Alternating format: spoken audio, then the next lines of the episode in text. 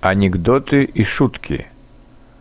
Вчера делал с сыном уроки и за каждую ошибку заставлял его отжиматься.